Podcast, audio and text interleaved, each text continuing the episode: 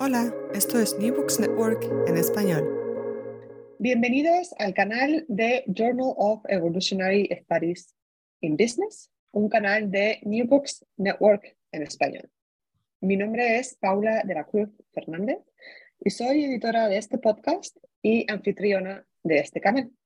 Hoy voy a hablar del artículo Foreign Traders in South America and the Financing of the Independence Wars 1820 to 1830, comerciantes extranjeros en Sudamérica y la financiación de las guerras de independencia de 1820 a 1830. Este es el título que se le ha dado en español, que es parte del dossier o del Special Issue volumen 8, número 1, publicado a principios de 2003, titulado Global Merchants in, Latin Spanish America, Business Networks and Independence, 1800s to 1830.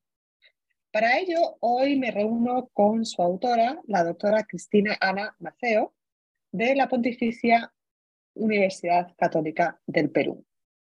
Cristina es historiadora graduada en la Facultad de Filosofía y Letras de la Universidad de Buenos Aires, magíster en Historia del Perú por la Pontificia Universidad Católica del Perú y doctora en Ciencias Sociales por el Colegio de Michoacán, en México.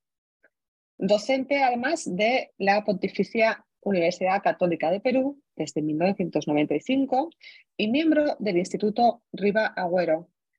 Fue presidenta y miembro fundadora de la Asociación Peruana de Historia Económica y coordinadora del Grupo de Investigación de Historia Económica de su universidad.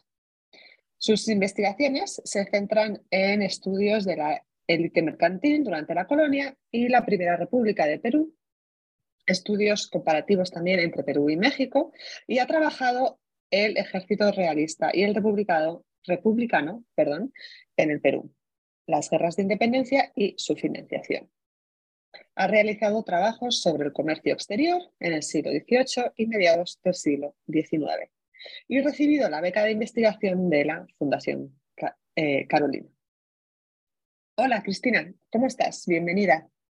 Muy bien, muchísimas gracias por esta entrevista. Gracias Paula, gracias este, para poder conversar sobre mis trabajos, mis últimos trabajos. Es, es un honor. ¿Nos puedes contar un poquito más sobre ti? Aunque ya he dicho algunas, eh, te he presentado tu posición académica y tus investigaciones académicas, pero si nos puedes decir un poco cómo llega alguien a, este puesto que, tienes tú y a estudiar los temas que has estudiado. Sí, claro. Bueno, eh, comencé, como tú muy bien has dicho, mi carrera de historia en la Universidad de Buenos Aires. Ahí me recibí de profesora de historia y hace ya bastante tiempo y luego me mudé con mi familia al Perú, de esto hace 37 años. Fue el momento en que decidí hacer la maestría en historia porque la intención era regresar a Buenos Aires y quería tener una especialización en América. Pero bueno, eso no se dio, pasaron 37 años y aún estamos aquí. Y eh, mi investigación justamente en la maestría fue sobre un comerciante y ahí comencé a trabajar lo que conocemos como élite mercantil. Luego de eso, eh, dada la eh, imposibilidad de moverme por mi familia de aquí, hice mi eh, doctorado a distancia en el Colegio de Michoacán y fue ahí que decidí hacer un trabajo comparativo entre México y Perú. El trabajo que yo inicié acá, como, eh, que fue eh, sobre José Antonio de la Valle y Cortés, un, un comerciante de la colonia, en ese momento era un trabajo pionero, no se conocían los trabajos realizados eh, hasta ese momento sobre la, élite mercantil en el contexto de las reformas borbónicas. Entonces, eh, fue muy, muy bien recibido y justamente a través de, este trabajo eh, conocí a Paloma Fernández porque ella también en, en ese periodo, periodo había trabajado a los comerciantes de Cádiz y en un viaje que ella hizo a Lima, tomamos contacto y desde ahí eh, hemos este, tenido ciertos encuentros en algunas eh, otras reuniones en otras partes del mundo, incluso cuando yo estuve en Barcelona. Eh, entonces, de alguna manera, el, trabajo, el primer trabajo que yo hice me conectó mucho con las personas del mundo, de alguna manera, que trabajaban este tema, ¿no? No solamente los mexicanos, sino también españoles, este, franceses, digamos, todos aquellos que mm, em, buscaban de alguna forma conocer qué eh, cómo habían impactado las reformas borbónicas en el Perú, porque hasta ese tiempo lo que decía la historiografía tradicional era que había eh, golpeado mucho a la élite y que a partir de ahí había comenzado un proceso de decadencia. Sin embargo, eh, bueno, eso fue lo que me incentivó a ver qué cosas, si realmente era así. Y a través de este trabajo puntual de un comerciante encuentro que tuvieron capacidad de adaptarse y, acomodarse a las nuevas, eh, eh, digamos, este, las nuevas leyes que establecía la colonia. Y, bueno, y así es que comienzo a, investigar este tema, ¿no? Que este, mm, hace más de 40 años prácticamente que estoy trabajando el tema. Perfecto, muchas gracias. Pues comenzamos, si te parece, con el artículo Voy a repetir el título, es eh, Comerciantes extranjeros en Sudamérica y la financiación de las guerras de independencia, 1820 a 1830. El artículo se centra en las acciones de los comerciantes extranjeros en los puertos del Cono Sur, como Callao, Valparaíso y Buenos Aires, durante la transición de la colonia a la República examina las redes comerciales que conectaban estos puertos y su papel en el financiamiento de los gobiernos de los estados recién independizados. Tu artículo además eh, también menciona, al igual que otros en este special issue, el concepto del imperialismo informal, que sugiere una relación de intereses y beneficios mutuos entre eh, América Latina o en las, eh, colonias españolas y las potencias imperiales, especialmente también Gran, Gran Bretaña.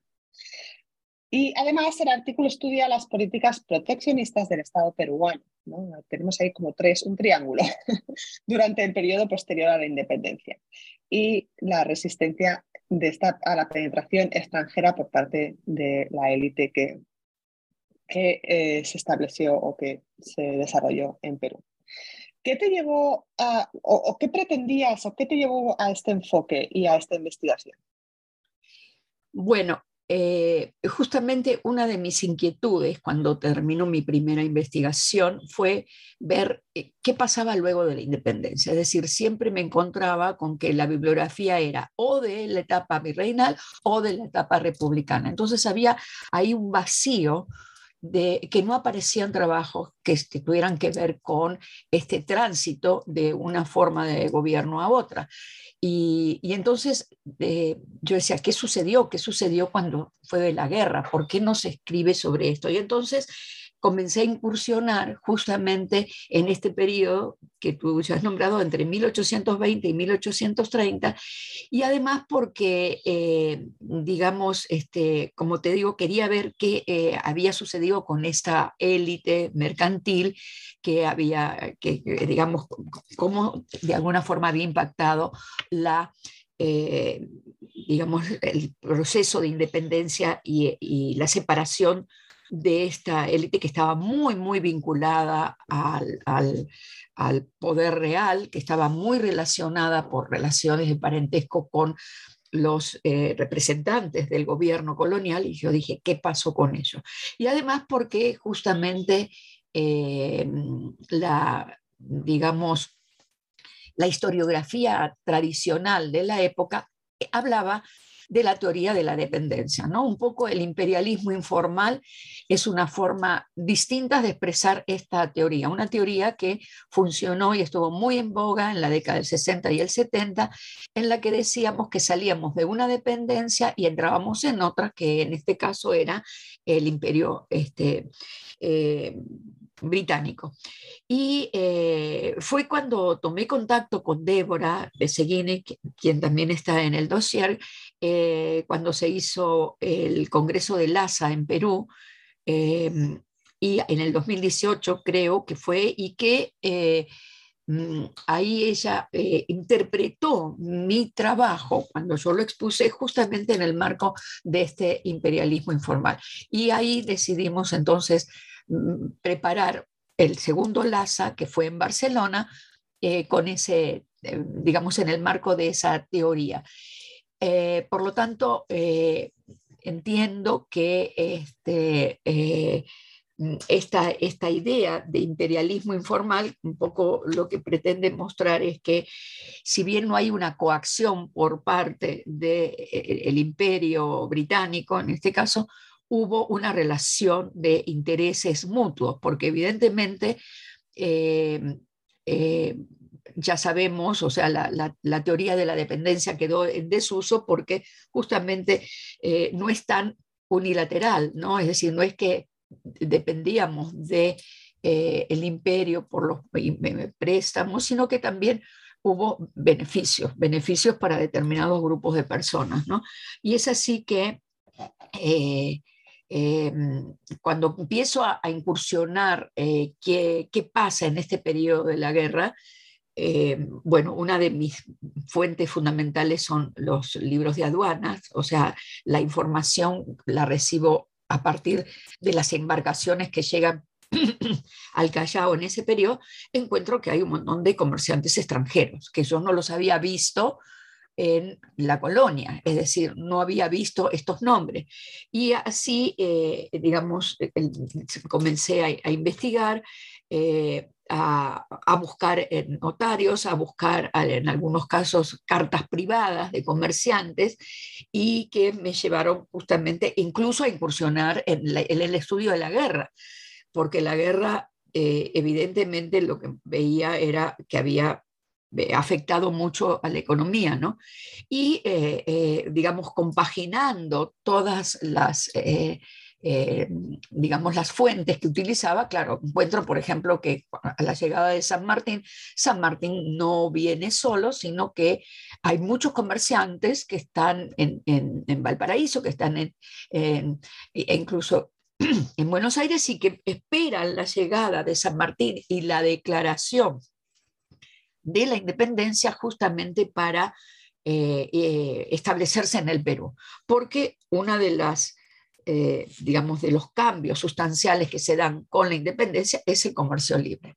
Ese comercio que supuestamente se había ampliado con las reformas borbónicas, pero que la élite aquí, digamos, los comerciantes habían sabido soslayar los conflictos que le pudieron haber eh, este, afectado, pero que con la independencia ya digamos que la apertura es total, porque además no es, es, es una, es, es, una de las cosas que más cambia porque se abren muchos puertos, puertos que ya estaban en el Pacífico, pero que estaban un poco sometidos, digamos, al, eh, en este caso al, al, puerto del Callao, que era el principal de, este, de esta zona del Pacífico.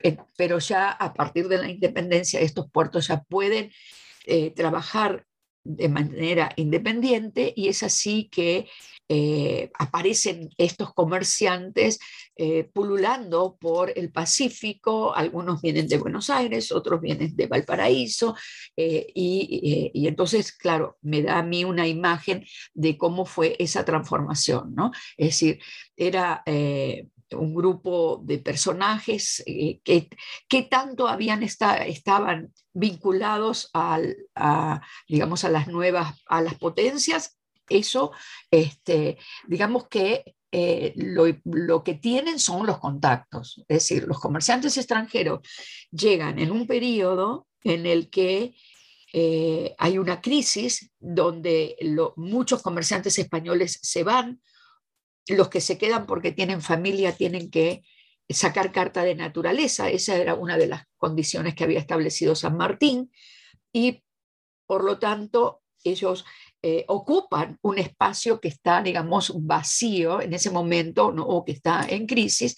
Y evidentemente, eh, lo que permite es que sean ellos los que estén más preparados desde el punto de vista económico, incluso a apoyar al gobierno republicano por las necesidades económicas que tienen, ¿no? Es decir, eh, sostener la guerra. La guerra no se sostiene sola. La guerra exige una serie de, eh, eh, digamos, además de que había cupos y, este, que la gente en su conjunto de la población tenía que aportar, ¿no? Los famosos cupos de guerra. Bueno, pero ellos son los que tienen más capacidad económica para aportar dinero para sostener la guerra y eso a su vez le da ciertos beneficios arancelarios y es así que ellos van a incursionar en este, en este, este, en este espacio económico que había sido un poco, eh, eh, digamos, eh, golpeado por, por la guerra. ¿no? ellos van a tomar de alguna manera, van a ubicarse en, en, el ámbito, digamos, como, como habían sido antes los, los comerciantes españoles con la eh, colonia. Ahora son los extranjeros que van a apoyar a estos gobiernos de turno por una necesidad, ¿no? y bueno, y es así como eh, eh, aparecen y comienzo a incursionar, a, buscar, digamos, una serie de, de, datos referentes a eso, ¿no? Y esto es este, una de las, de las formas en que yo ingreso a este, a este tema. Y claro, justamente en LASA, en Barcelona, presentamos esta, esta mesa en donde nos juntamos un grupo de, de, historiadores que manejábamos estos mismos temas y es así como tomo contacto con Débora y el resto de los integrantes, Ander, eh, Marie Christine Dugan, digamos que eh, eh, eh, estudiábamos estos temas desde distintos espacios.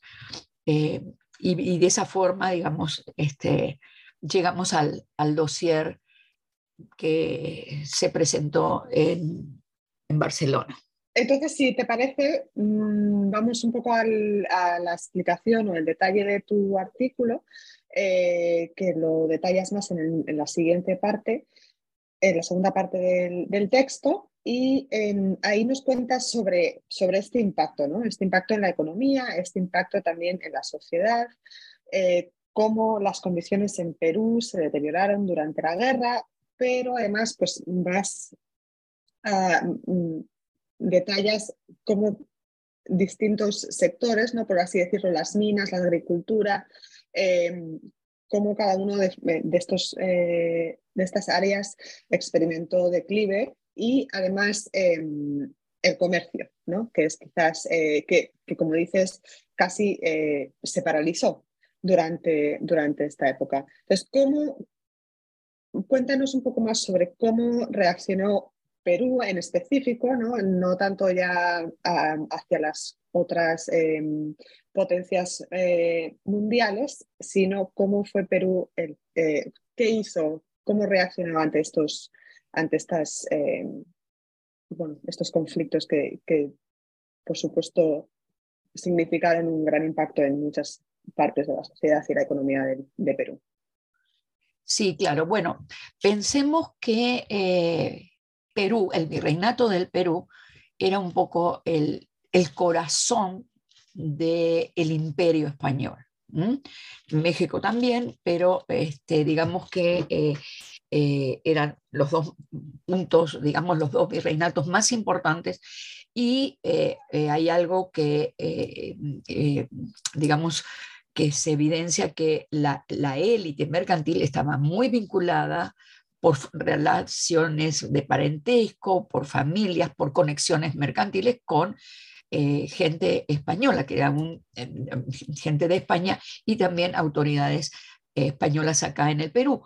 Por lo tanto, eh, digamos que eh, va a estar siempre en, un, en, una, en una forma de proteger esas relaciones, es decir, no van a, aceptar eh, esta, esta ruptura, van a eh, invertir, digamos, en, préstamos y en ayuda a la corona para que la guerra de independencia no logre, digamos, llegar al Perú. Pero a partir de 1816 ya la guerra ya está en, territorio peruano. De 1816 a 1820, a 1820 es en el sur peruano, ¿no? en la zona de lo que hoy, bueno, en ese momento era el Alto Perú, y que ahí se van a disputar mucho eh, los ejércitos, eh, digamos, independentistas y los ejércitos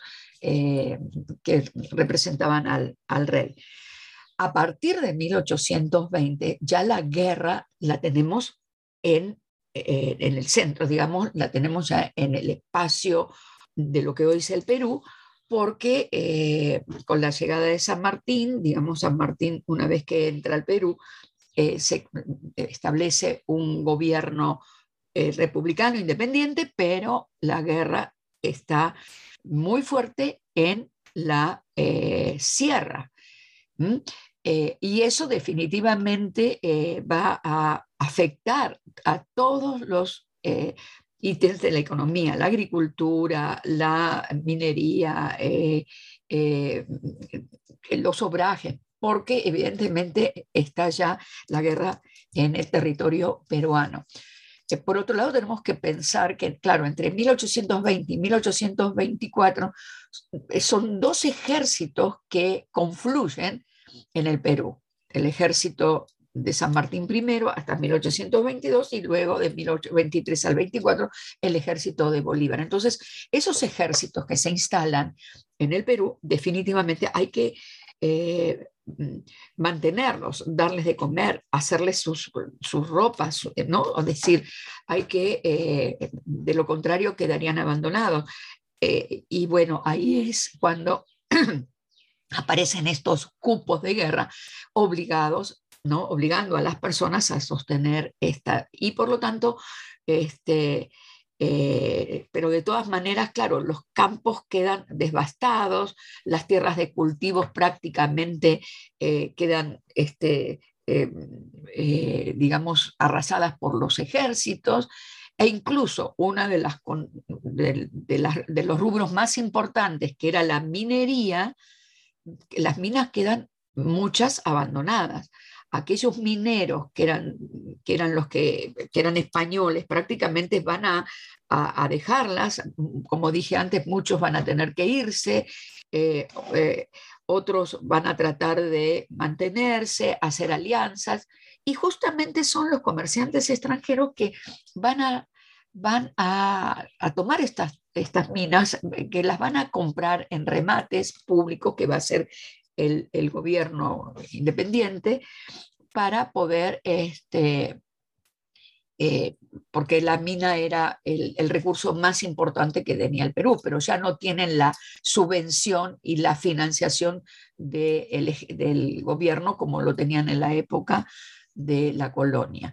Y, por otro lado, claro, el, sistema, eh, digamos, eh, de gobierno fue muy complejo. Es decir, entre el periodo de San Martín, que llega y que se dedica más que nada a organizar la nueva eh, república, ¿no? el, nuevo gobierno, y la llegada de Bolívar, están, digamos, el, Congreso constituyente que él este, organiza antes de irse, va a tomar el, poder y va a haber muchos conflictos entre ellos, no se van a poner de acuerdo, entonces la guerra no se define. Eso fue lo que hizo que eh, se llame a Bolívar con su ejército para que logre la definición de la guerra, porque si, si el Perú no, se, no llegaba a ser independiente, eh, no se iba a conseguir la independencia total de América, ¿no?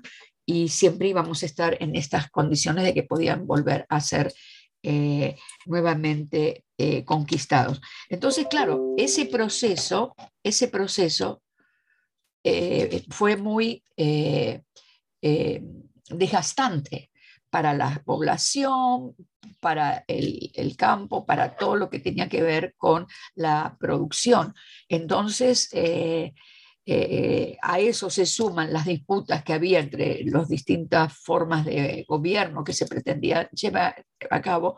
Eh, este, definitivamente va a afectar mucho a la economía y a las personas, ¿no? Porque las personas son las que, las que participan en todo este tipo de cosas, ¿no? Entonces, este, y, cuando hablo de las personas, hablo de todos los niveles.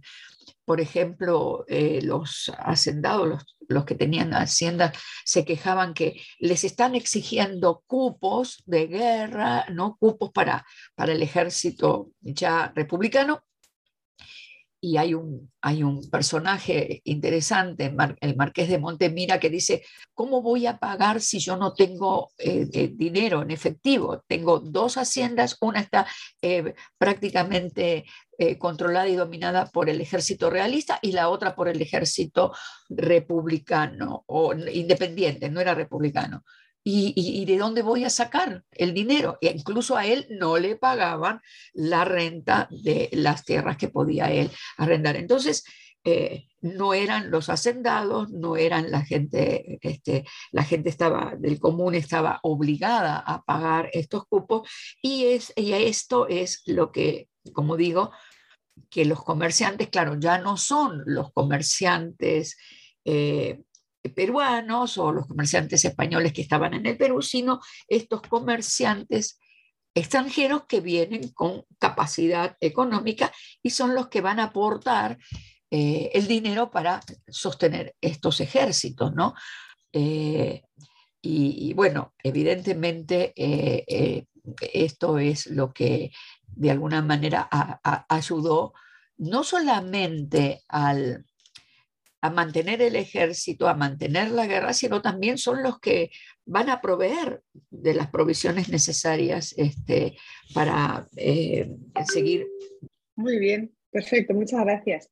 Si quieres, eh, creo que sería interesante quizás seguir con los comerciantes y dentro de los comerciantes, eh, quizás un ejemplo o varios ejemplos sobre cuáles eran las principales rutas que existían antes y después y, y, cómo, y cómo se llevaba a cabo esta, la organización para poder hacer todas estas transacciones comerciales, ¿no? Como además después de, de, la independencia quizás cambiaron, pero quizás muchas cosas quedaron igual o, o se intentó volver a lo que había antes. Sí, tienes razón en algo.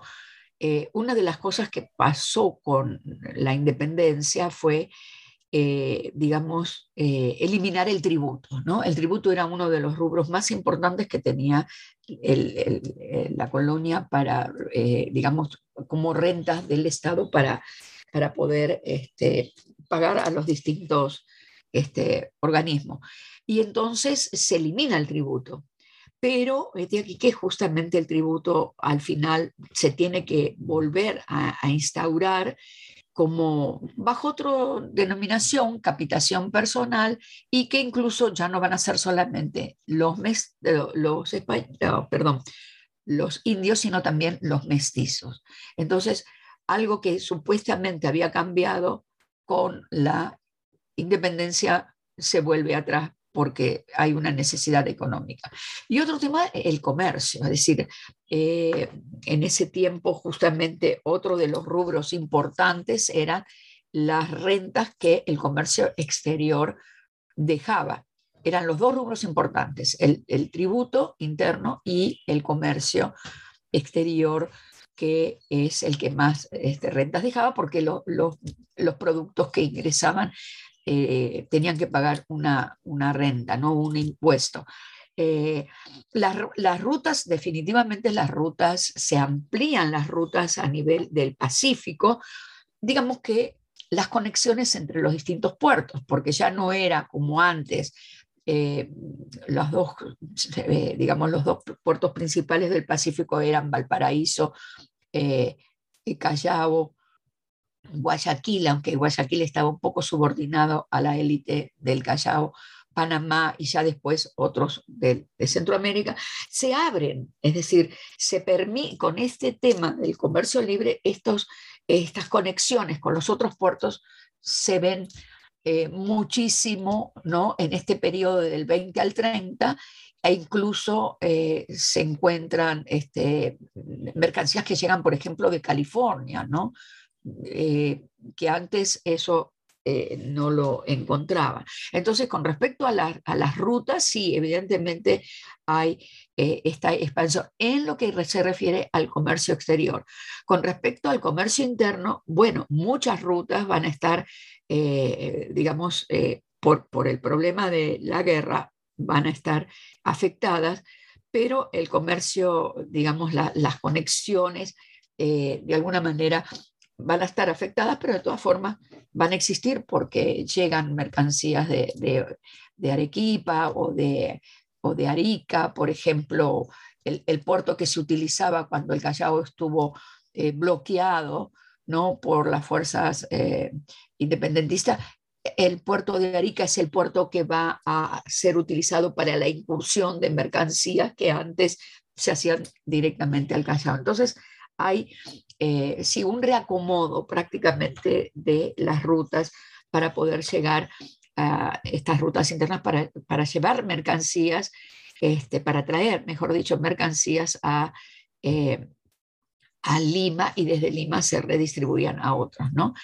Eh, lo, lo que se comercia, digamos, eh, son productos básicos, productos de la tierra, todo lo que podemos eh, mm, imaginarnos como un gran emporio, es decir, cuando uno lee la, eh, las, la documentación de aduana de lo que viene en los barcos, es fascinante porque viene todo lo que a uno se le puede ocurrir y que lo puede encontrar en una bodega, en un supermercado, en una, ¿no? Mm, porque eh, llegan, eh, como digo, eh, productos, desde los productos básicos, como puede ser el azúcar, el algodón, especias, este, miel, todas estas, estas este, productos básicos, como digo, ah, e incluso me encuentro, por ejemplo, con botones. ¿Y qué, por qué botones? Y botones dorados, porque son los, los que van a ser utilizados en los uniformes de los soldados. El tocuyo, que era uno de los productos que también se hacían acá, pero como están afectados los eh, obrajes, viene de afuera. El tocuyo era una tela con la cual se hacían las camisas de los soldados, ¿no? Y, eh, y telas, telas, e impresionante la cantidad de telas que vienen desde afuera. O sea, telas, eh, terciopelos, percales, eh, eh, telas de seda, telas, infinidad de telas. Es decir, que eso también se veía en menor cantidad antes, ¿no? Pero con la independencia, digamos, y con estos comerciantes que tienen ya muchísimos más contactos con otros puertos, como decía, hasta con California, evidentemente llegan. Y son telas extranjeras, muchas son extranjeras, los terciopelos, los percales, las sedas, ¿no? Que llegaban o que ellos traían en estas embarcaciones y que llegaban al, al Perú, ¿no? Y, e incluso, por ejemplo, otra cosa es el azogue. El azogue venía antes, bueno, incluso eh, durante el periodo, el, último periodo colonial venía de Almadén, porque las, las minas peruanas de Cerro de Pasco estaban ya como muy desgastadas. Y, eh, eh, y, pero ya no llega de Almadén, llegan de otros lados. ya para el siglo XIX la empresa Rothschild es la que va a, a, a, monopolizar un poco la exportación desde Europa el tema del azogue. El, el azogue era fundamental para reactivar la minería y bueno, eh, llega también a través de estos comerciantes este, extranjeros que, eh, eh, que tenían las minas y que van a tratar de restaurar la, la, producción a través de la compra, como digo, de estos, este, de estos este, del ingreso de estas de la soga. tú me preguntaste también cómo se hacen estas transacciones, ¿no? Digamos que eh, eh, los comerciantes ingresan las mercaderías y en lugar de pagar los impuestos se, se les entrega como una especie de vales de aduana que ellos tenían que descontar en las aduanas y que entonces cuando ingresaban mercancías los descontaban, ¿no? Entonces, en lugar de pagarle los impuestos, descontaban eso porque habían adelantado el dinero al, eh, a, los gobiernos por sus necesidades económicas, ¿no? Eso, este, eh, digamos, este, es, es un poco el mecanismo que van a utilizar estos comerciantes que se van a instalar en el Perú. Muy bien. Eh, una de las preguntas que tenía después, pero creo que igual eh, está bien hacerla ahora y además puedo conectarla con la siguiente que iba a hacer, que también has respondido parte de ella, es sobre archivos. Y antes mencionabas los libros de aduanas.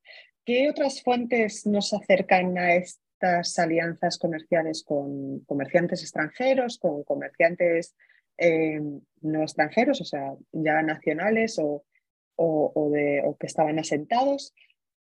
¿Qué fuentes, qué archivos hay que, hay que visitar para, para conocer estas, estos entramados comerciales? La, la, fuente básica que a partir de la cual me permite a mí ir a, incursionar otros archivos son los libros de aduana. Los libros de aduana del Callao, porque es el lugar donde yo trabajo, digamos, el, el, el, el puerto del Callao, también hay aduanas de otros puertos del Perú, como este, Trujillo, como te decía antes, Arica, ¿no? Pero el Callao es el que concentra esta eh, mayor información y muchos de los, de los libros de aduana están acá en, Lima. Eh, estos libros de aduana son riquísimos y tienen esta información fascinante porque son como facturas, documentos que en donde aparecen eh, el comerciante que los está ingresando, para quién va, mm, cuáles son los productos que está ingresando, cuál es el valor. El valor no es el precio del producto, sino que es un valor que se le da de, de aforo, es decir, en base a ese valor se establece el porcentaje de lo que tiene que pagar, ¿no? Es decir, eh, en ese momento ya era el 6% del valor de la alcabala, pero había otros impuestos que se cobraban al ingreso en, las, en los puertos, como el almojarifazgo, que era un, impuesto que tiene que ver con el uso del puerto, ¿no? Y, esto, eh, digamos, que eh, aparece en estos libros de aduanas, ¿no? Las aduanas acá, eh, lo fascinante es que justamente eh, son bienes eh, muy específicos, como te digo, no solamente en el producto, en el precio, a quién va, a quién lo recibe, eh, porque si no es uno, es otro comerciante y lo detallan. y todo esto es la organización que había establecido la colonia. Y estos libros de aduanas que llegan hasta 1829, 1830, eh, este, son a, partir de eh, las embarcaciones, ¿no? Tal embarcación llega y tiene tanta cantidad de eh, aduanas o libros. El gran problema es cuando tú quieres seguir esa misma línea de investigación durante la República. ¿Por qué? Porque ya, digamos, a, a los nuevos dirigentes no le interesa tanto el, el, el valor del producto, sino lo que tiene que pagar. Entonces ya es como que hacen una... Eh, eh, eh, informa de otra manera, ¿no? Ya no te dice, no sé, por ejemplo, tantas tanta cantidad de, de, tocuyo, tanta cantidad de, ¿no? sino que te dice qué es lo que tiene que pagar, ¿no? Es decir, el, te da el porcentaje de lo que tiene que pagar. Entonces, habría que hacer todo un trabajo eh, matemático de ver eh, cuánto es el producto en relación a este impuesto que tiene que pagar. Pero hasta 1830 sí, y por eso hasta esa fecha yo he podido lograr investigar. Y bueno, y evidentemente al tener nombres, estas facturas y este, luego hay que cruzar la información con los registros notariales, porque generalmente las, eh, todas las transacciones mercantiles se hacían ante el notario para establecer cuáles eran las formas, eh, cómo iban a pagar, ¿no? o si adelantaba una parte o no, y entonces los notarios, los registros notariales que tienes que buscar según los nombres que, que te interesan, eh, ahí encuentras información un poco más detallada de eh, cómo se hacen estas este, transacciones, ¿no? Se hacen frente a notario. Por eso, claro, por ejemplo, yo no podría utilizar esto para ver el, el comercio informal, porque no está registrado, ¿no? Todo esto se hace en función de lo que está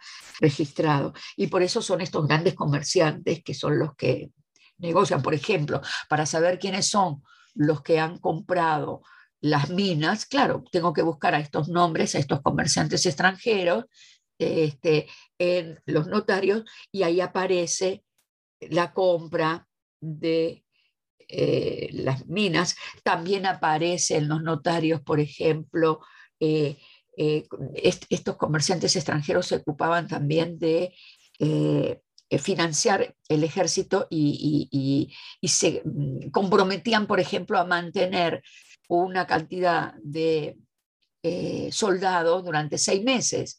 Eh, ¿no? Que, eso les llevaba una cantidad de dinero que tenían que aportar. Y eso está en notarios.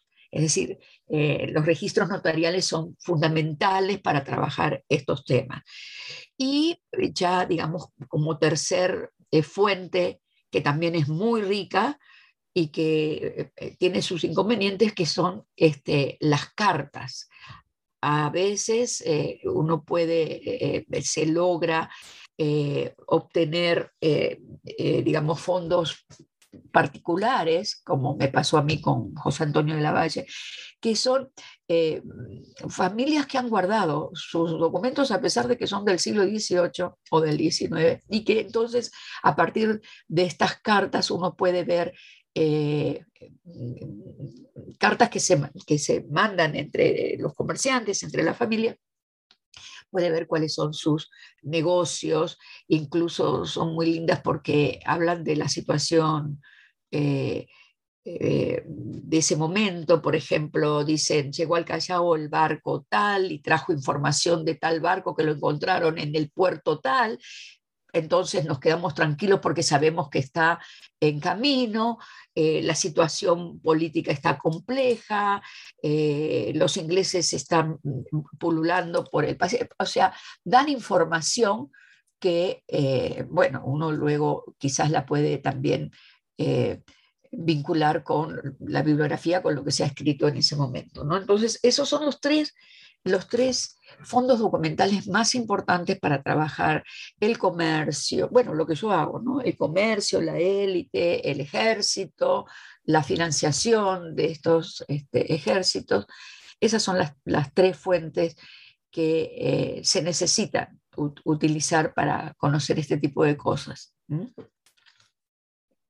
Muy bien, bueno, muy, muy completo, muchas gracias. Lo último que, para ya ir cerrando la entrevista, siempre preguntamos qué, en qué están trabajando los investigadores en estos momentos. ¿Cuál es tu siguiente publicación o en qué estás, o qué estás investigando ahora mismo? Bueno, justamente estoy investigando lo mismo, pero ahora en mercado interno. Es decir, eh, he vuelto a la colonia, ¿no? a la etapa eh, que estamos en el, con el eh, en el, durante el virreinato y que es un proyecto de investigación financiado por la Dirección Académica de Investigación de la Universidad. Ya este año termina y lo que estoy con otros, este, con otros historiadores y estoy viendo eh, esa, esa mercadería, esa mercancía que llega a Lima, cómo se redistribuye a dos ciudades importantes como son Trujillo y Cusco. ¿no? Son dos ciudades fundamentales porque ¿por qué elegimos esta? Bueno, Trujillo fue la, primera en, declarar la independencia. antes de que llegue San Martín a, Lima, ya Trujillo declara la independencia y está a favor de San Martín. Y, Cusco es a la inversa, es el último baluarte español. Hasta 1824 está el ejército realista. Entonces, lo que estoy viendo también con libros de aduana, ¿no? Pero ya no son los libros de aduana del Callao, eh, sino que son los que van hasta estas ciudades. Lo que estoy viendo es cómo, eh, cuáles son los productos que llegan, ¿no? Y cómo se redistribuyen, cómo, cómo alimentan a un hinterland de estas ciudades, por ejemplo, lo que entra en Trujillo va a, a, Lambayeque, que va a, a, las este, ciudades del norte, tipo Piura, Cajamarca, digamos, cómo estas ciudades pasan a ser el centro de redistribución a otras regiones más cercanas. Pero esto eh, eh, lo estoy viendo con documentación que tiene que ver con la colonia, ¿no? Hay otro trabajo que aún no ha sido publicado y quisiera ver cómo, cómo este, publicarlo, que es esto mismo que hemos hecho en el dossier y que ve la conexión entre los puertos de Buenos Aires, Valparaíso y Lima, la conexión hacia el norte, porque como te comenté antes, hay conexiones con los puertos de México y con California. Entonces así puedo ampliar. Eso es algo que también he presentado en, una, en, un, en, una, en, otro tipo de congreso en clave, ¿no?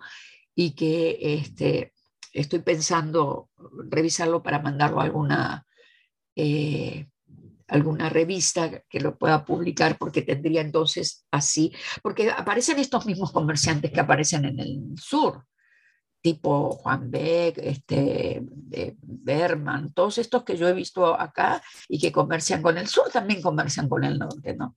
Entonces, esas son las dos cosas que estoy haciendo en este momento. Bueno, pues muy bien, te deseo mucha suerte y que pronto veamos tu nombre de nuevo por New Books Network en español. A la audiencia les invito a leer Foreign Traders in South America and the Financing of the Independence Wars, 1820-1830, que en español se ha traducido como Comerciantes extranjeros en Sudamérica y la financiación de las guerras de independencia, de 1820 a 1830, que es parte del número monográfico volumen 8, número 1 de 2023 de Journal of Evolutionary Studies in Business y que se titula Global Merchants in Spanish America, Business, Networks and Independence, 1800s to 1830, y eh, además en este mismo volumen hay otros artículos interesantes, como he dicho en otras de las entrevistas, que hemos tenido el placer de entrevistar para este canal. Bueno, ya me despido. Gracias, Cristina. Muchas gracias por acompañarme hoy en este episodio. Muchas gracias a ti por darme la oportunidad de conversar sobre mis trabajos. Mi nombre es Paula de la Cruz Fernández y espero que nos escuchen de nuevo en este canal o en, otra, o en otro canal de New Books Network en español. Hasta pronto.